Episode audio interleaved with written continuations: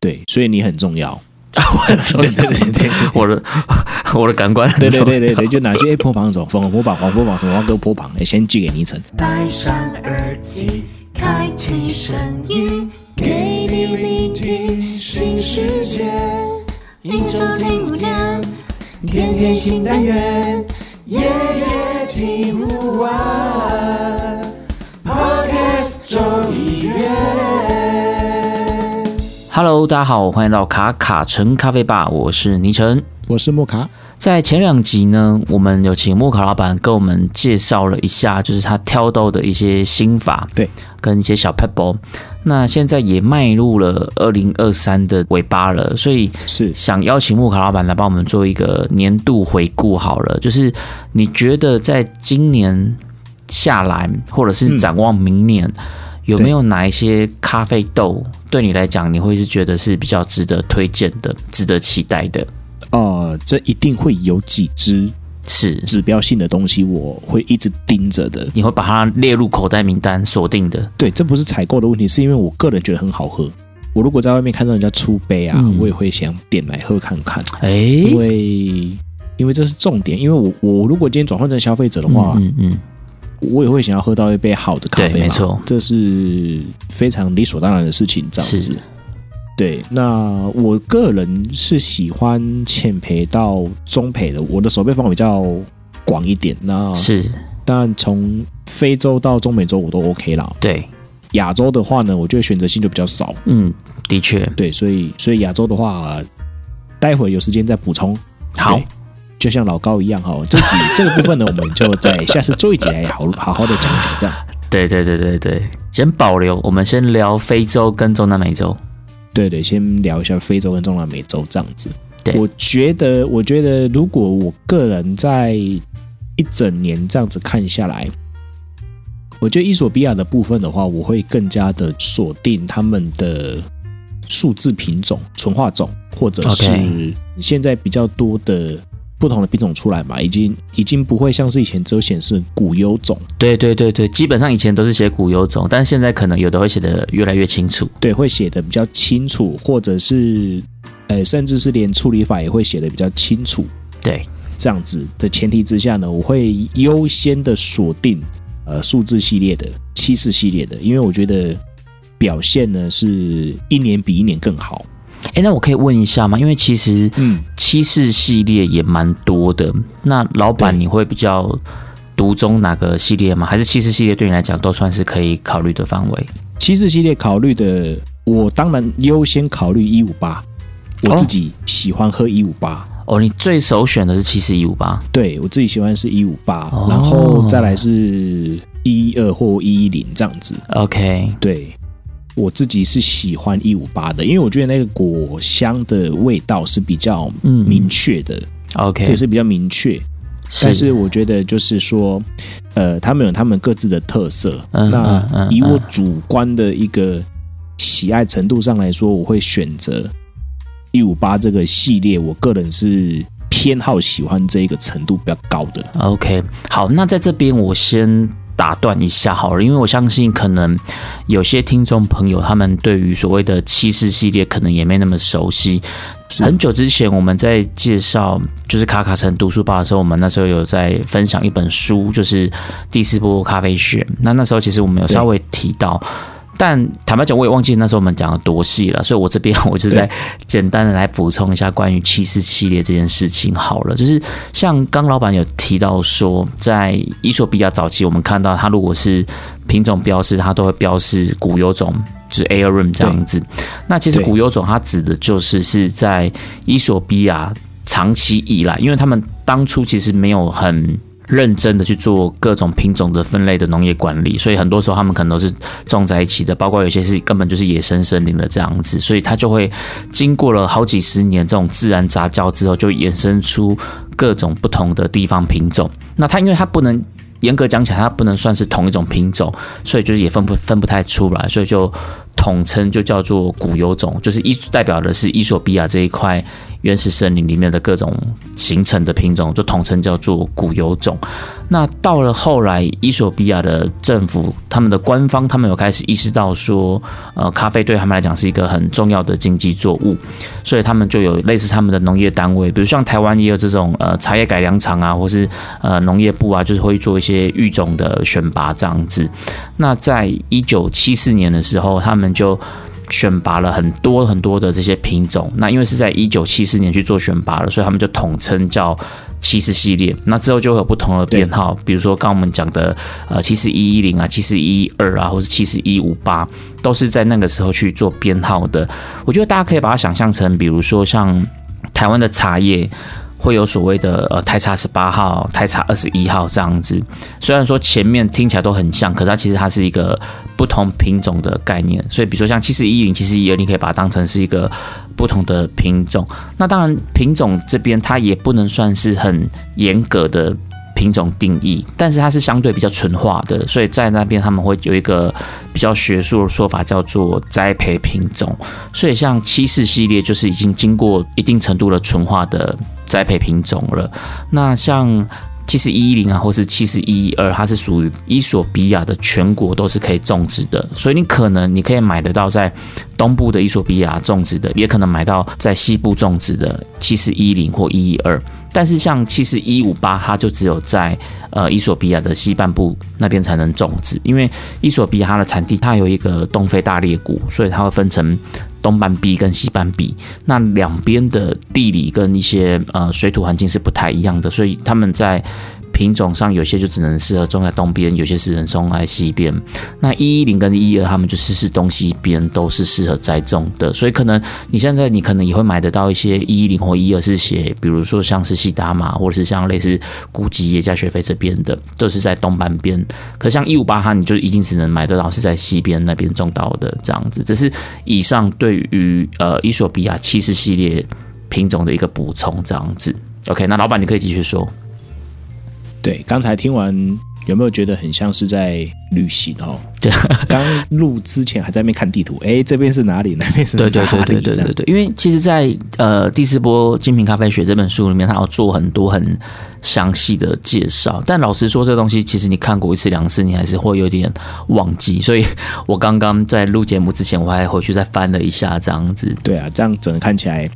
其实我觉得有些东西上市之后呢，嗯，就会凸显它的价值啊，就是说，哎，它有没有商业的价值这样子，嗯嗯，对，然后再回推回去看产地的时候，就其实会蛮有一点，呃，哇，原来它长在这里，就像是，哎，我们吃释迦，大木释迦，它可能只长在什么地区，嗯嗯嗯，那凤梨释迦可能只长在什么地区这样子，没错，对。那除了七四系列，我记得在伊索比亚的部分，对。我自己个人还有其他的品种，哎，比如说，哎，现在我看到的、喝到的，他们都说是品种啦。但是其实我们刚才有考察，对不对？那这部分呢，就是请倪晨待会帮我补充。嗯，就是我觉得现在这个品种，大家可能也会蛮常看见的，叫可鲁蜜啊，可鲁蜜，或或者是乌力秋，乌力秋，低嘎，低嘎，对，就 OK，就这三个东西呢，OK，好，那。比较常喝到会是可鲁蜜啊，哦，就是单一品种啊，可鲁蜜。那那现在无力球可能也会渐渐的被分出来了，这样子。但是呢，我们刚刚说那个但是，我当我们以为都是品种的时候，倪晨，你说说看，你说说看。好，就是呃，像像乌力秋或是可鲁蜜，其实这个也是我们蛮常在买豆子的时候会看到，它就会标示可鲁蜜或是标示乌力秋。但严格讲起来，乌力秋或者是可鲁蜜，它们不能算是一个品种。但他们算是什么？他们算是伊索比亚呃东半部的地方种。那这个地方种就是简单来讲，就是比如说，你可以把它联想成，它大概就是会是在呃耶加雪菲啊、西达玛、古吉那一带的地方种。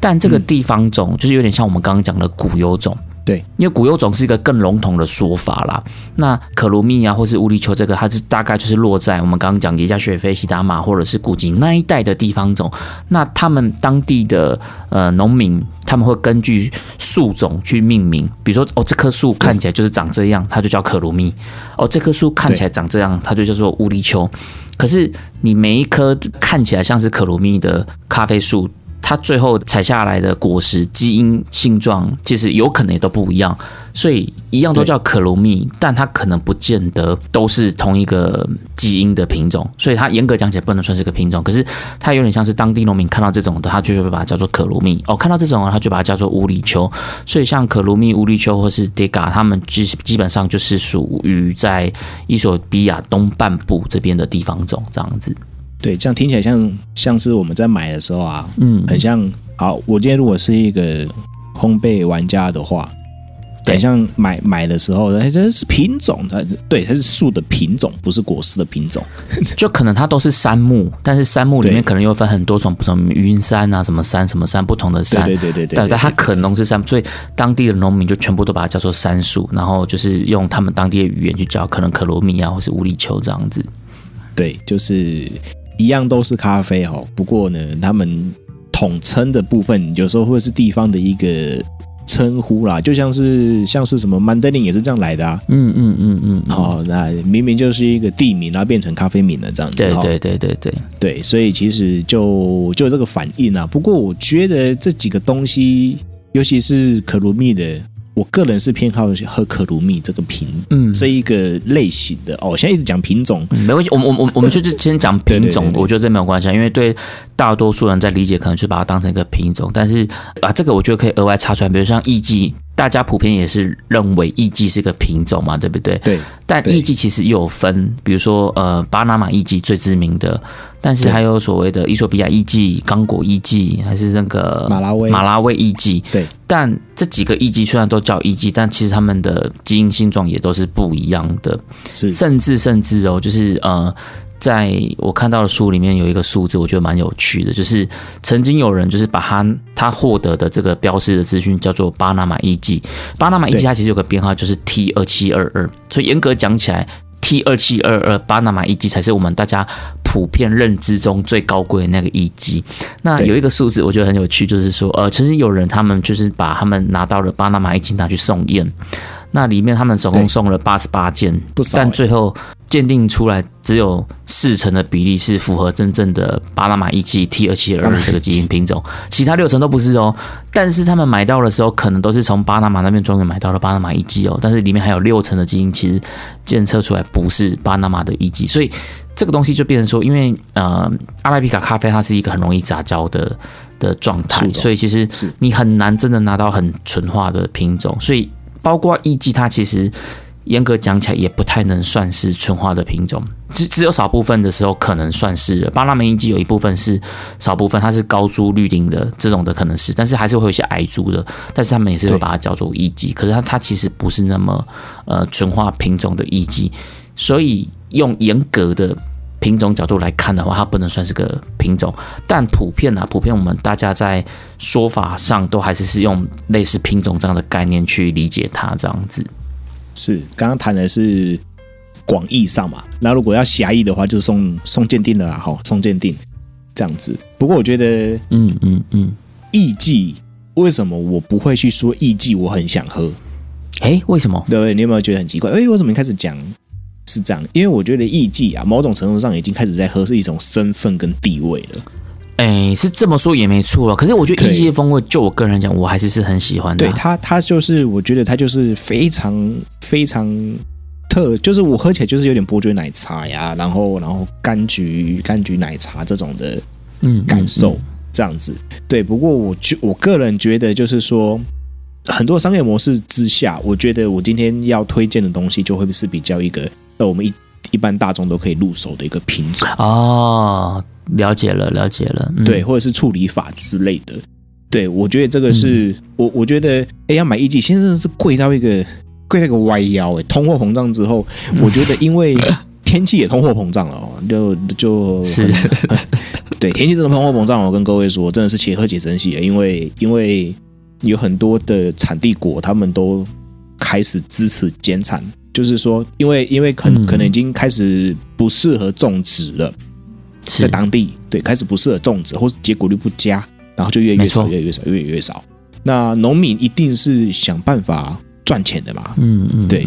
那就会有可能减产，他们要种别的了。还是比较多在推荐一些可能在未来几年会比较常见的一些品种，尤其是在 COE 上面我们也会看得见的一些，像中美洲的话。我个人就蛮喜欢西罗手的哦，奇罗手也是一个很知名的品种。对，我觉得这只虽然说出来没几年了，嗯，出来也是因为比赛然后出来的。对对，那我觉得喜罗手这只，如果未来有一些就听众朋友在一些通路上面看到的话，或是自烘店看到的话，嗯你也可以买来喝喝看。我觉得它的味道就是比较温和型的伊索比亚的调性。嗯嗯嗯，对，它不会有太太强烈的酸，它的酸就是很很柔和，然后带一点花香，对哦，带花香，但是它也不会有太重的可可味或者中美洲那种呃卡杜拉卡杜埃的那种草性。对，它就是我觉得就是综合了综合了各种优点。嗯嗯，对，它嗯不会像艺伎这么的奔放，这么的炸裂，但是它就又有艺伎的这样子的比较收敛一点点。比较收敛一点点的那种的风感，风感是什么？风味感受啦，嗯哈、然后 然后那个干净度，我觉得干净度也蛮好的，啊所以他在他在整个 COE 的比赛上面是可以，有时候常常进前十名都没有问题的。嗯嗯嗯，像 Chiloso 之前会声名大噪的原因，就是因为他曾经是被赞誉为有可能是可以成为艺伎之后的另外一个后起之秀，所以他是是被当成是跟艺伎来互相抗衡的一个品种，所以那时候我觉得是也是算是蛮有名气的。对，呃，后来我在 COE 的一些备测会上面有喝到的时候，我就哎。虽然说前几名的确表现也不错，但是我觉得很亮眼，嗯，真的是奇罗索是算是他可能就是排名比较后面而已，因为前几名都是艺伎，你知道对，通常都是这样子哦，霸榜。对，直接霸榜前五名都艺伎，第六名骑楼手，嗯，对，就这样子。他也曾经有赢过艺伎过了。对，那我就觉得说，哎，靠，其实我如果这样喝起来，我还是比较喜欢奇罗手。哦，真的吗？对，就是前五名这样喝下来的时候，我觉得，哎，哎可是我觉得第六名，其实上到前五名是没有什么毛病。嗯嗯嗯，我个人觉得啦，我个人觉得给他前五名也是没什么毛病。的。这个我觉得跟木卡老板的想法蛮不一样的，就是是哦，其实我当初最一开始接触到 Chiloso 这个品种、这个名词、这个名字的时候，哈，也是从嗯，当初我们在做卡卡城读书吧的时候，我就是看到了，然后我就很期待，，所以在那之后，就是我如果在市场上有看到 Chiloso 的话，我就会想要喝看看这样子。对，那后来的确就是也喝到了，但我就觉得他给我的那种、怎么讲，就是因为我把它想象成艺伎那种调性，所以我对他是那样子的一个预期心理这样子。是。那后来确实，我觉得它的花香确实是没有像一起来的那么奔放，就像刚刚老板说的，它就是是比较内敛的。因为 Chiroso 基本上应该都是哥伦比亚的啦，基本上都是哥伦比亚的。然后是的，我自己比较喜欢的调性，因为我我就是一个偏花香派的，所以对对对我来讲，我我就有点期待它有一季的那种调性。如果以后有这个，然后又不用一季那么贵的话，那我就觉得哇，那以后就喝这个就好这样子。但我喝了觉得对啊，他给我的感觉，我觉得刚刚老板讲的蛮蛮贴切的，就是有点像内敛版的艺伎，或是内敛版的伊索比亚。可是因为对我来讲，我就是喜欢那个奔放，对所以他的这个内敛反而就不讨我的那个，比较比比较美哈哎，就比较不是我的菜。对对。不过我觉得可能你喝到等级跟我喝到等级有一点差距。哦，这个也是有可能。对，我觉得是有有可能，因为我喝到的是 COE 等级的，对对对对对，因为我喝到应该应该就是一般等级的。对对，就市售等级的这样子。我觉得这两个等级在咖啡里面很讨厌。嗯，对，北北极艺伎哦，或者是北北奇三明名呀，那那特殊批次做出来的东西，它就是比人家高一级。一定有差啦，因为这个我觉得不管是它的后置处理，或者是我们刚刚讲的，因为品种的纯化度其实有差，对不对？像我刚刚讲一样，你都觉得是巴拿马艺伎了、哦，就是我们先不要管说艺伎有分伊索比亚艺伎、刚果艺伎、马拉维艺伎、巴拿马艺伎，这个一定就会有差了嘛，对不对？对啊、但我们今天光是只把范围局限在巴拿马艺伎里面，就有六成其实基因是不一样的，对不对？那更何况是我们今天喝到的曲肉手，其实说不要讲后置管理，不要讲什么的，可能在最一开始的基因品种可能就也有落差了。对对对啊，后面一连串的反应这样子。对对对对对，对啊，不过我觉得想要洗楼手就想要中美洲嘛。对那我觉得中美洲还有一个东西，我个人也很喜欢，是对我个人也很喜欢的一个品种，它叫做粉红坡旁。哦，粉红波旁我就蛮喜欢的。对它，它就是我觉得它也不亚于所谓的西肉手。对，因为我觉得粉红波旁在前几年也是声名大噪哦，就是它，嗯，它不像波旁的那种的的风味，但是它又带有更活泼的一些酸质跟对，跟柑橘调性，然后还有花香。它比起喜肉手来说，它又更更大胆了一点。嗯嗯嗯嗯，对我个人喝起来的感受是这样，就更更鲜明了一点点这样子。那我就觉得说，哎，粉红波旁这一种的豆子，好，或者是这种的，如果未来在呃听众朋友可以喝到的话，我觉得也可以喝看看。对，这个也是一个我觉得蛮蛮可以尝试的。但是像粉红波旁，是在六七年前刚出来的时候，嗯还蛮亲民的哦，还蛮亲民的，对啊，像粉红泡泡应该也算不便宜诶。大概在中价位了。对对对对对，大概在中价位了，所以呃，可能有些人试售的话是五百多六百了啦。嗯，对，就是差不多。以一包半磅或者两百克来说的话，可能有可能会是五百起跳。对，嗯那有一些可能他们制成比较大量的，可能会到四百多，或者是接近四百块这样子的一个一个开价。不过我觉得也算是价钱也会渐渐的上去了，这样子，嗯因为人家也还是在国际场上是算是有名气的嘛，哈，就是是渐渐的嗨上去了哦。那风味上也嗨上去了，价钱上也会嗨上去。对，不过我觉得就是还是可以去试看看啊，因为如果有出杯的，我觉得这这没有什么大不了的，就是去喝看看。对，台湾讲，如果今天我去到一间咖啡厅，然后它的豆单里面，它的出杯的豆单里面有粉红对坡旁的话，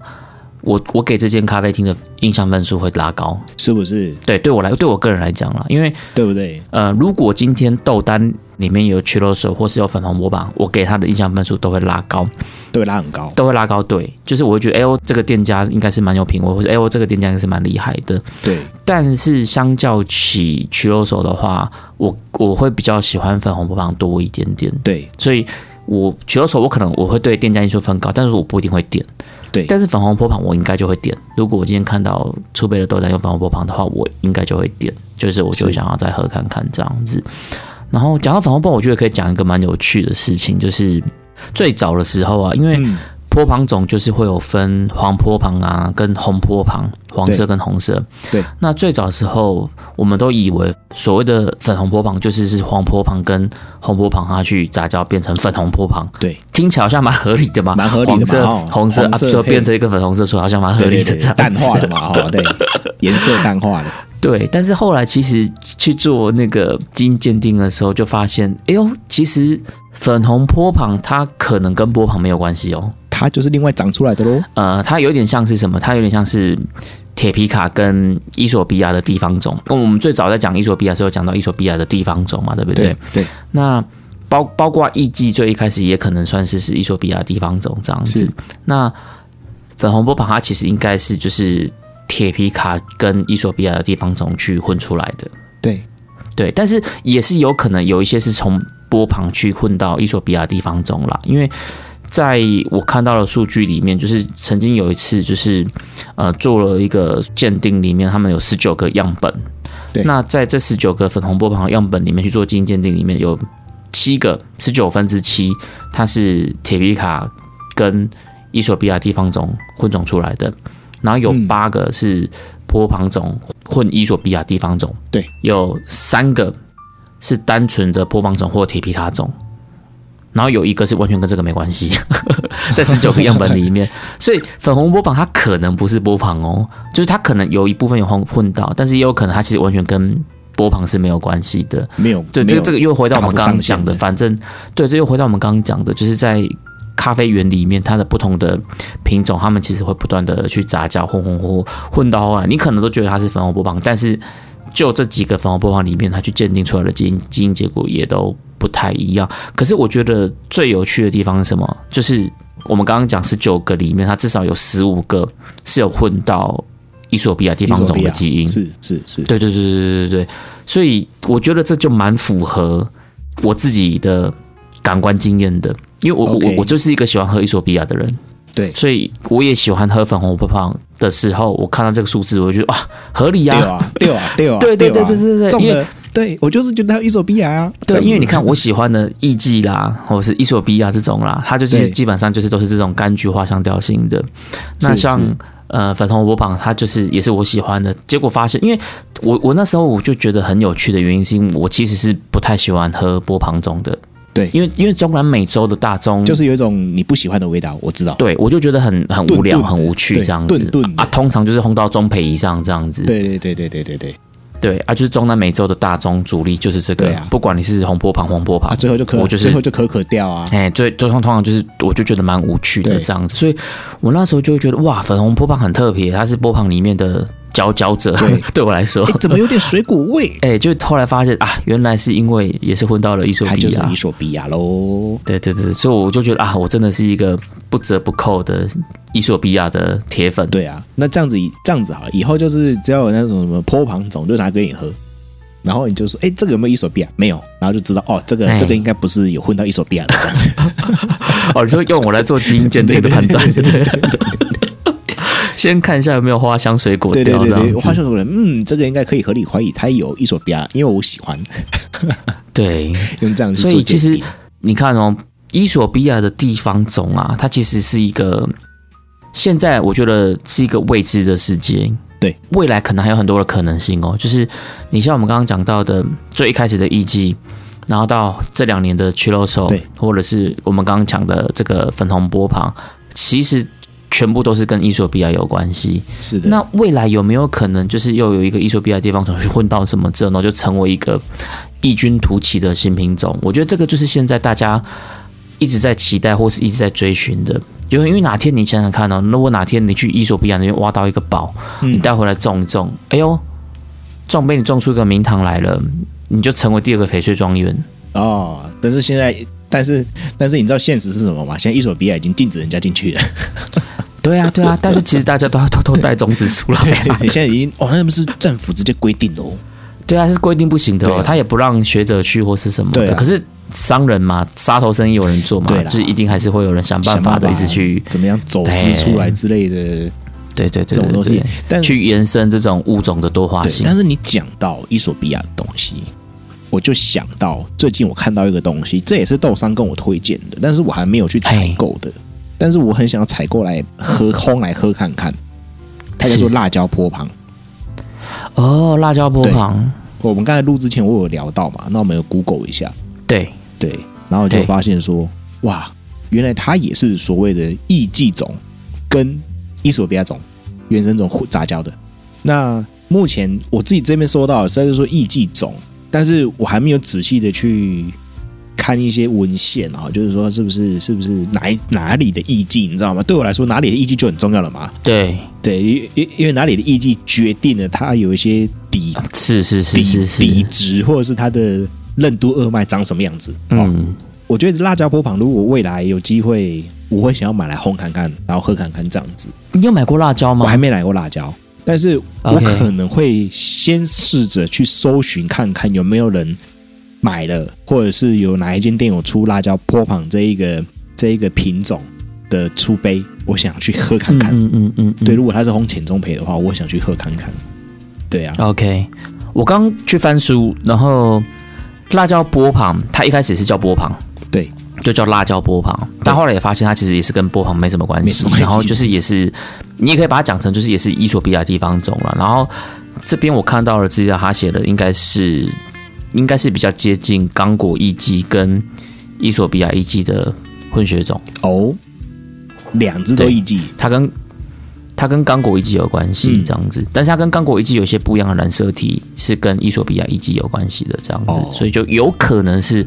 刚果艺伎跟伊索比亚艺伎的混血种这样子。所以你看，现在基本上如果是一个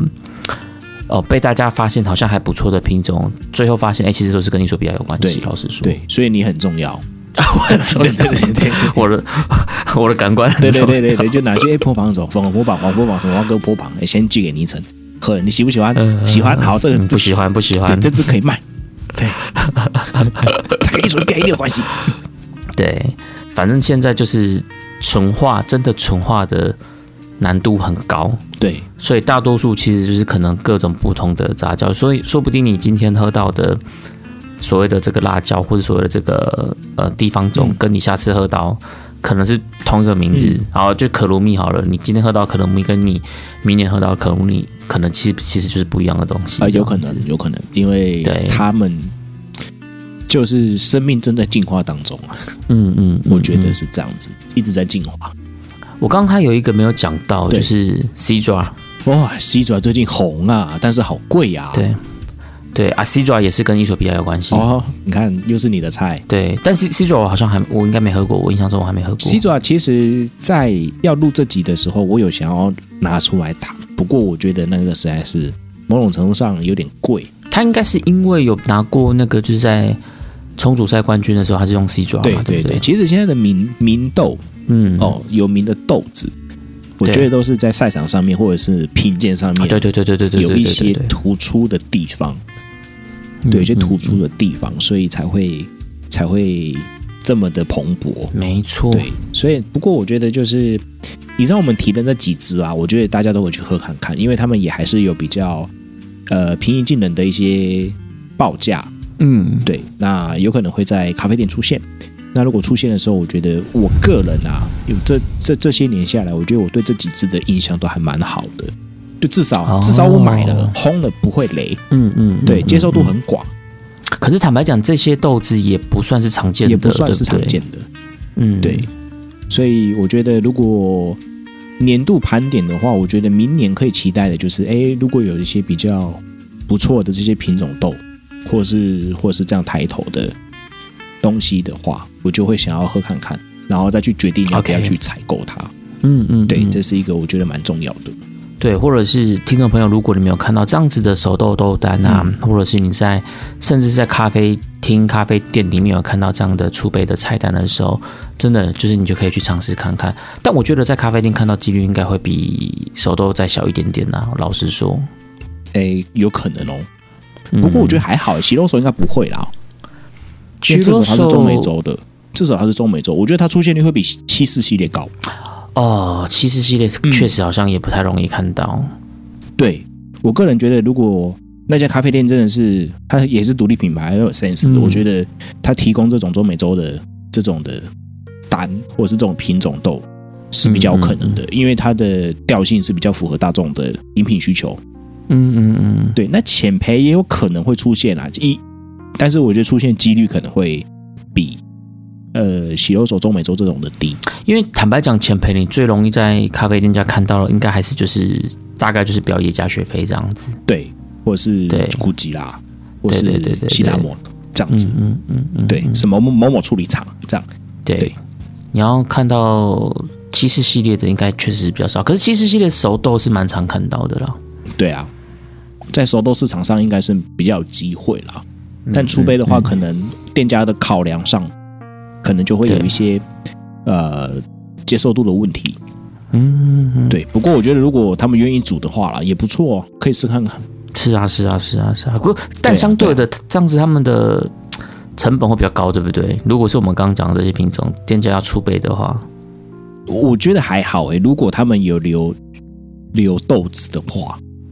啊、就是没有包装，就说是包装剩下来的，有没有？就可以去跟店家谈谈看，哎，那个有有有那个手豆把那厚脸皮一点有没有？我没有，我是说出杯诶、出杯应该还好吧？我觉得个人，我我个人觉得还好。如果我有剩的豆子的话，我就会冲。哦，但是如果不是不是连锁体系的，因为连锁体系他们本来就有自己的固定的模式，你知道吗？对啊，但是我是独立因为店他们如果今天就是进一般的哥伦比亚或是一般的耶加雪菲，对它成本都会比我们这个来的低很多啊。对，但就就要看对方的店的经营模式了。如果有的话，或是高官变成常客的时候，对，不过连锁体系我真的的确得说它比较难。但是如果是老实说，对，那如果是一些，因为连锁体系他们都是什么直接写哥伦比亚维拉省精选啊，那里龙省精对啊，选对啊，对对对对对对对对对对。对 OK，这几个部分啊，瓜地马拉精选啊，哦这样子，哦安提瓜精选啊，但是他们基本上，如果是听众朋友是比较常去独立店家的话，嗯嗯，说不定嗯有机会，是。对，说不定有机会。像我自己现在在选咖啡豆的时候啊，我觉得我觉得我可以提供一个，它应该不算是很正式的观念，甚至是不太被接受的观念，那就是以前我们在挑豆子的时候，我们可能会去看产区这件事情。对，那那时候都会觉得说，哦，产区为什么要挑产区？因为会有所谓的风土特性哦，风土味，对不对？以前我们看到的资料哦都是这样写。风土特性、风土味，对对对对对对，但我现在对，但我现在其实觉得不太算是，就这个说法，你不能说它错，但是这个说法我觉得可能有点笼统。为什么？因为这个可能是会反映到这个国家或者这个产区，他们的适合水土环境适合种植的就会是某些品种。对，再来就是这个产区或者这个处理厂，他们会有固定的处理方式。对所以这个产区的风味之所以会跟其他的产区不一样，我觉得不太是因为风土，而是因为品种跟他们的处理习惯。是对，因为你你说真的是风土去造就了这么多的风味，我觉得好像也也说不太过去。但当然，风土会导致你适不适合种这个品种，这个你你可以说算是风土啦。但我自己就会觉得说，这个其实比较像是不同的地方，它会适合种植不同的品种，跟不同地方他们会有习惯不同的处理方法，最后就会是形成了那个产区的特色风味。没有错。对我个人我的理解比较像是这样，但是我觉得这个说法可能不是那么的正统啦，就是这个东西是有可能会被挑战的。但是就我个人的观点来讲，我现在其实会更加的去留意品种这件事，尤其是。当我经过我的验证之后，发现，哎，我喜欢的东西基本上都跟艺术比较有关系的时候，我就觉得，哇，感觉品种它就决定很多事情。当一件特殊处理法，它会是另外一件事情。对，可是如果就传统处理法来讲的话，我觉得品种对我来讲就是一个蛮重要的挑选因素。是一个选对我提供一个比较不被主流接受的一种想法给大家参考。不过这个其实我个人有也有在一些场合上面，他们也提到这件事情。这件事情其实也没有错，例如说，好像像是有些地方开始用什么所谓的肯亚式水洗用在其他的国家上，嗯，对，然后去造就不同的味道，所以就有人去研究说，哎，那到底是肯亚这一个豆子的风味，到底是因为 S L 二八三四所造就的，嗯。还是因为他们那边的传统的处理的方式，然后产生的菌种，然后后置发酵的方法，导致了他们这样的特殊对风味呢？对对对对对，对，这个就有人拿出来去去做，一定会有人拿出来做学术研究，因为是我们都想得到的，学者们一定更想得到。你知道最早给我这个观念的是，我们有一次在访周竹园的方正伦老师，那那时候就有聊到呃，比如说什么印尼所谓的斯波法这样子，对对对对。然后我们都会，比如说你看文献，你也都会说哦，斯波法是当地的一个适应当地气候或是什么产地啊、风土啊什么，就会出来这种风味。对，但其实它其实就是处理法的风味。对，就是你你今你拿别的地方的豆子，你去用那种处理法，你可能就是也会得到那种风味。是所以它跟处理法的风味关联性比较高，而不是跟所谓的所谓我们在讲的什么风土味这样子。对，再连接到我们刚刚前面讲这么多跟艺术比较相关的这件事情，就让我觉得说，哎呦，好像给我一个不一样的猜测或想象这样子。OK，不过这种想象呢，我个人认为就是去喝、去体验。对对对对去喝。对对，因为在在我喝之前，我也不知道这些东西都是跟艺术比亚有关系啊，我就单纯觉得说，哎，这个我喜不喜欢？然后没想到 翻书翻一翻，哎，全部都跟艺术比较有关系呢。对对对对是对对，就觉得哇，很特别。好了，那节目最后我们再来帮大家总结一下，就是今天尼城跟莫老板提到的，就是呃，如果之后你有看到类似品种的豆丹的话，那不妨可以去尝试看看。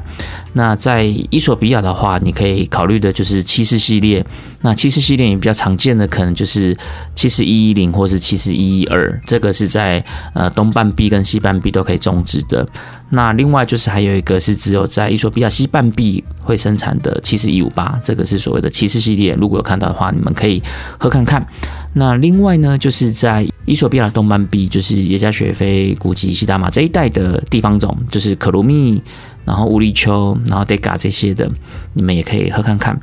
那如果是中南美洲的话，就会有所谓的呃曲罗手，然后粉红波旁、辣椒波旁、这些都是跟呃伊索比亚地方种有去混血到的一些呃特殊品种，然后还有 C 爪。C 爪我自己是也还没喝过这样子。那如果大家以后有看到呃这些品种的豆子的话，其实就是可以去尝试看看。以上呢就是我们这一集的一个推荐。对，没错。那如果大家有在哪间咖啡厅看到了哦以上这些豆单的话，也欢迎你私讯跟我们讲。其实我们也蛮想要去喝看看这么有 sense 的咖啡店家，就是它的品味是跟我们是比较比较有一点雷同的。就是我觉得我们应该可以去去喝看看这样子。是我们就是尽量的喜欢喝不一样的东西哈，到处到处喝，是是到处喝，因为我觉得喝就对了。没错。那也相信自己的感官啦。我觉得，因为就像我讲的，这个是我个人的喜好啊。可是你说它就会是主流市场所接受的吗？其实也不一定。就是是大陆我平常喝到喜欢的，只是你也许你可能会在呃某段时间之后突然理解到，哎呦，原来他们是有一些共通性可以串联起来的。那个就是属于你自己的一个口袋清单。没有错。好啦，那我们今天这一集的卡尔城咖啡吧就呃分享了一下，就是莫卡老板跟倪晨觉得有一些呃年度必喝的清单，或者是年度可以去期待的。如果之后有机会的话，记得一定要尝试看看。那我们是卡尔城咖啡吧，我们就下周见喽，拜拜。See you。